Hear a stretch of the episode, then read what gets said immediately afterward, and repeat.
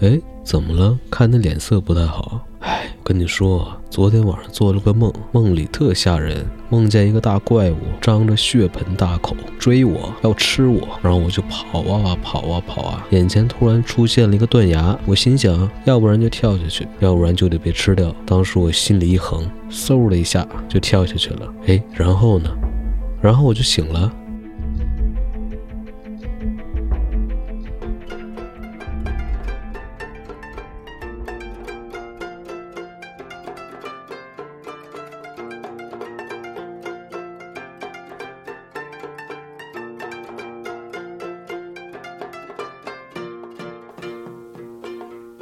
好，欢迎大家收听新的一期弧线电台。那这一期节目里面呢，我会分享两位网友的梦境。那废话不多说，先分享第一位网友他分享的梦境。这片区域我以前来过，好几年前，也许十年。以前这里还没怎么开发，这里就像云南一样，在我心中以前是个宝库。这次来到，在天空中。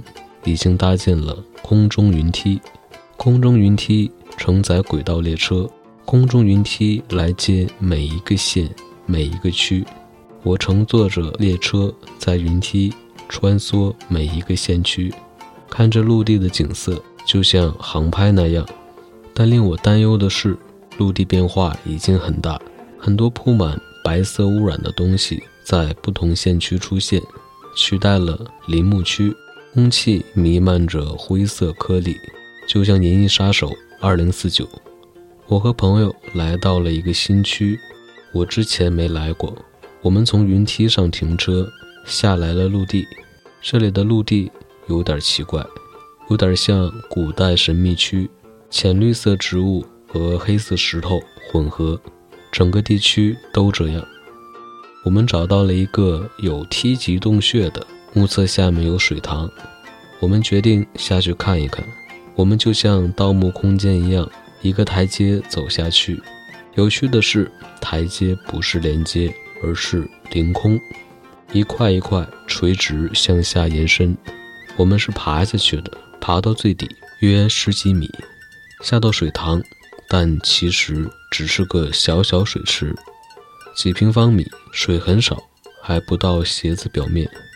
但我开始嗅到了气氛不对路，我嗅到了植物气味变化，我嗅到可能有怪物接近我们，但我们解释不了为什么，我只能喊着我的朋友赶紧离开。好，然后我们来分享本期节目的第二个梦境：学校组织外出游玩，大家去洗澡，冬天的衣物很多很笨重。我一件一件截下，澡堂很简陋。我喷头的墙壁上写着我的名字，灵产子。我把包和棉衣搭在了墙上的绳子上，旁边是我的室友。随后我们去住寝室。我后知后觉反应过来，床位都是我曾经的床位，地上凌乱地摆着盒子和背包。我感到饥饿。但是我只带了一些饮料和不能果腹的食物。随后我想到，我并没有带牙刷、牙膏。往床底一看，还有我上学时没用完的。但是我依旧饥饿。在打扫卫生时，床底下发现很多需要开火的食物，我存放起来。我想到我的包还在澡堂，里面还有吃的。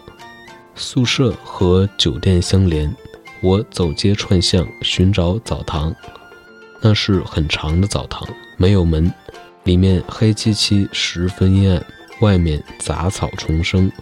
我刚想接近，发现地上有很多黑洞，洞口黑黝黝，似乎有生物潜藏其中，伺机以待。我头皮发麻，不敢向前。后来出现两个青年人，对我身上的某种东西很感兴趣。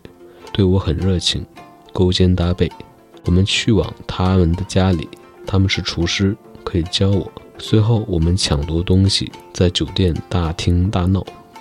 好，那今天的两个梦境都分享完了，我们下期节目再见，拜拜。